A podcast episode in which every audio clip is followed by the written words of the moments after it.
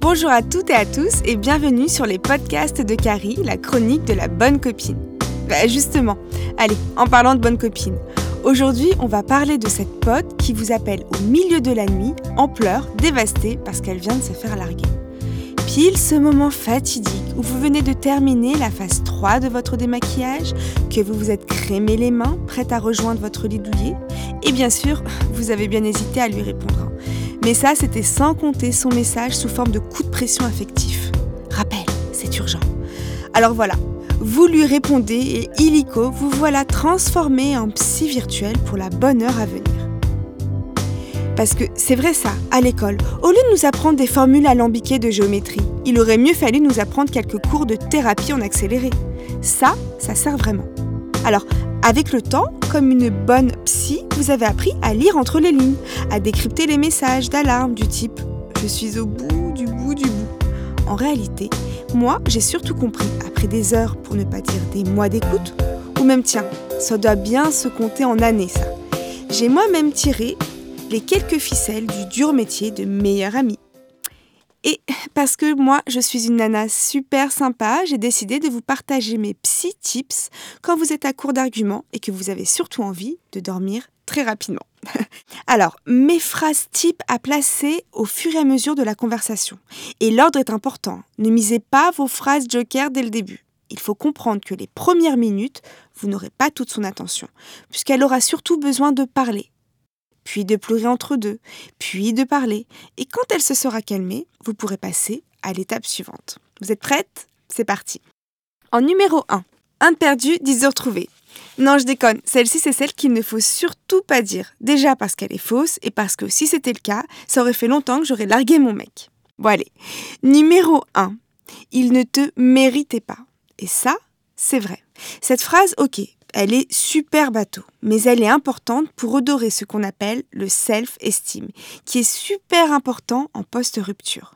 Et vous enchaînez immédiatement par un récapitulatif concis de ses nombreuses qualités. Et tout y passe.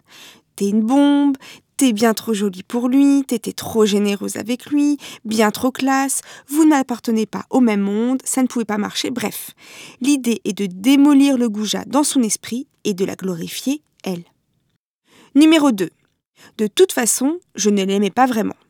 Bon, celle-ci, elle est un peu touchy. C'est comme dire à une nana qui a échoué à son permis Je savais que tu ne l'aurais pas. Elle n'est valable que si vous lui avez donné des signes pour l'alerter au préalable.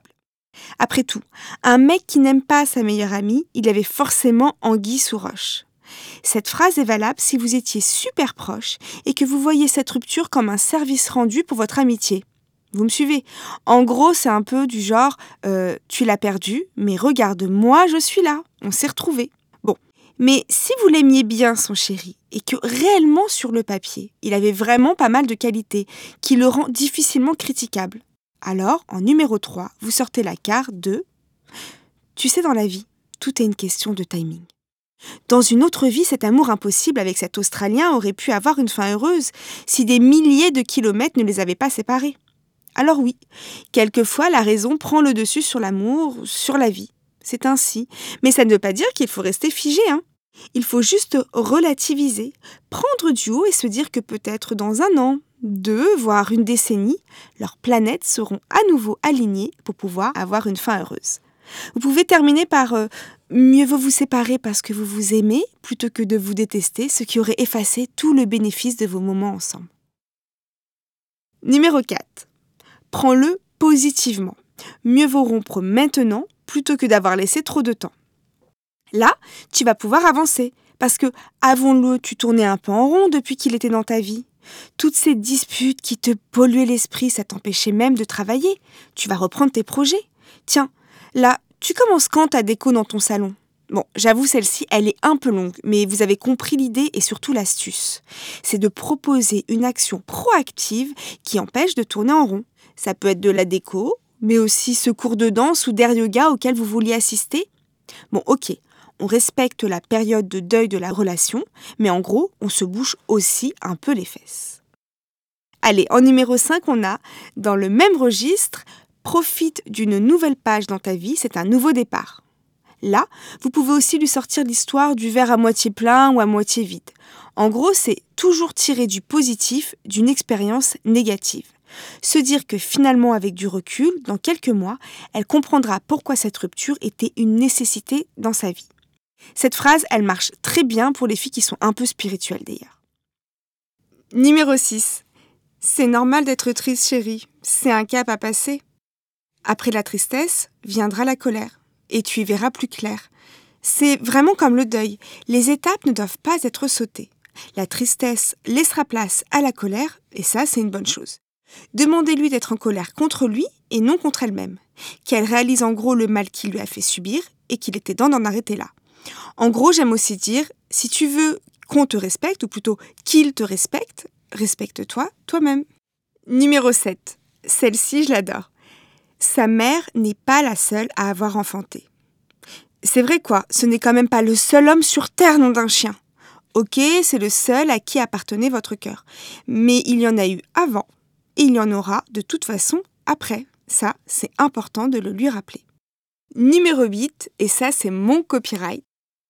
Ta mère ne t'a pas mise au monde pour que tu vives ça. C'est un peu l'équivalent de la fameuse phrase Je suis pas venue ici pour souffrir, ok?